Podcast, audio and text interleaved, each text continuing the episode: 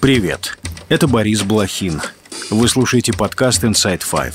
Наш утренний короткий новостной бриф. Пять самых важных и интересных историй от инсайдеров всего за несколько минут. Сегодня 15 сентября, пятница. История первая. Украина уничтожила российский комплекс ПВО С-400 «Триумф» в оккупированном Крыму. Информацию об этом подтвердили в ВСУ. «Триумф» был уничтожен крылатыми ракетами «Нептун». Пользователи соцсетей выложили видео ночной атаки.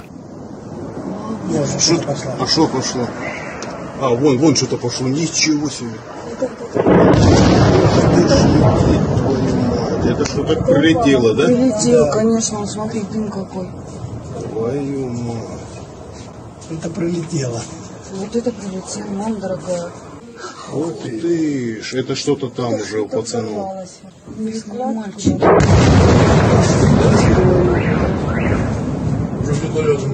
Вон, смотри, что творится. Вон он в зале прилетело. Позже отдыхающие в Евпатории поделились своими впечатлениями от увиденного. 5.30 утра началось, было 14, 14 взрывов было. Одна вспышка над нами была. У нас выходят окна вот на, на море, получается. Это все, что могу сказать. Просто когда первый взрыв услышала в 5.30, как бы начала считать.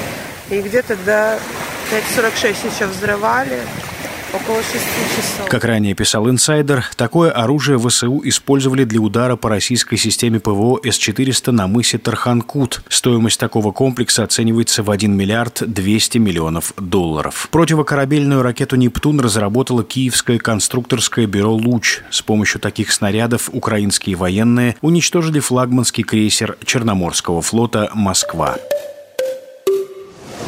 История вторая. США расширили антироссийские санкции. В черный список попали президент Трансмашхолдинга Андрей Бокарев, основатель русской медной компании Игорь Алтушкин, почти все основные российские автопроизводители, среди которых АвтоВАЗ, Москвич и Солерс. Санкции ввели против иностранных юрлиц. В списке оказались финские Луминор и Сайберика, а также ряд турецких компаний. По версии Минюста США, они экспортировали электронику, а также поставляли в Россию товары двойного назначения.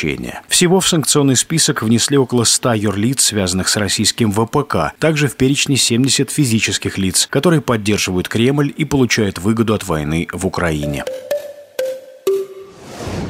История третья. Новой волны мобилизации в России не будет, утверждают в Госдуме. Замглавы оборонного комитета Нижней Палаты Юрий Швыдкин говорит, что потребности армии в ходе боевых действий в Украине полностью закроют контрактники. Ранее президент Путин, комментируя возможность второй волны мобилизации, заявил, что за последние полгода в армию добровольно записались около 300 тысяч человек. Депутат Швыдкин ровно год назад утверждал, что никакой мобилизации в России не будет, а уже через неделю, 21 сентября 2022 года, Путин объявил частичную мобилизацию.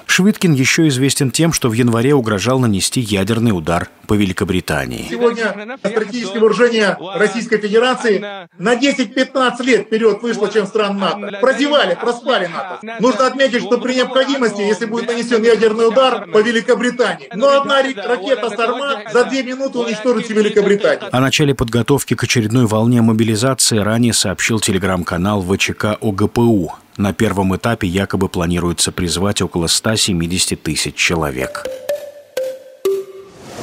История четвертая. Киллера номер один России Аслана Гагиева приговорили к пожизненному заключению. Суд в Ростове-на-Дону признал Гагиева по прозвищу Джако виновным в организации преступного сообщества, создании вооруженной банды, убийстве двух и более лиц, а также в незаконном обороте оружия. Аслана Гагиева считают лидером одной из самых опасных преступных группировок. Банда начала действовать в начале 2000-х годов. Киллеры работали в Москве, Подмосковье и Северной Осетии. Жертвами преступников стали владелец Сотбизнесбанка и банка Кредит Траст Александр Слесарев, хозяин банка Национальный капитал Дмитрий Плытник и председатель правления банка Кутузовский Олег Новосельский. Гагиева задержали в Австрии 8 лет назад. Три года спустя его выдали России.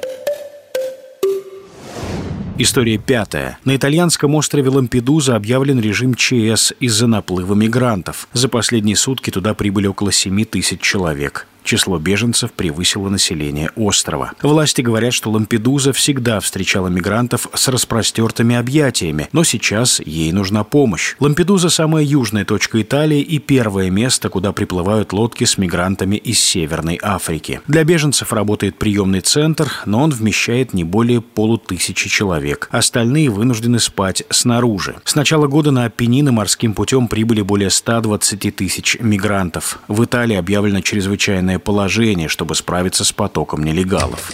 И это все на сегодня. Это был подкаст Inside Five.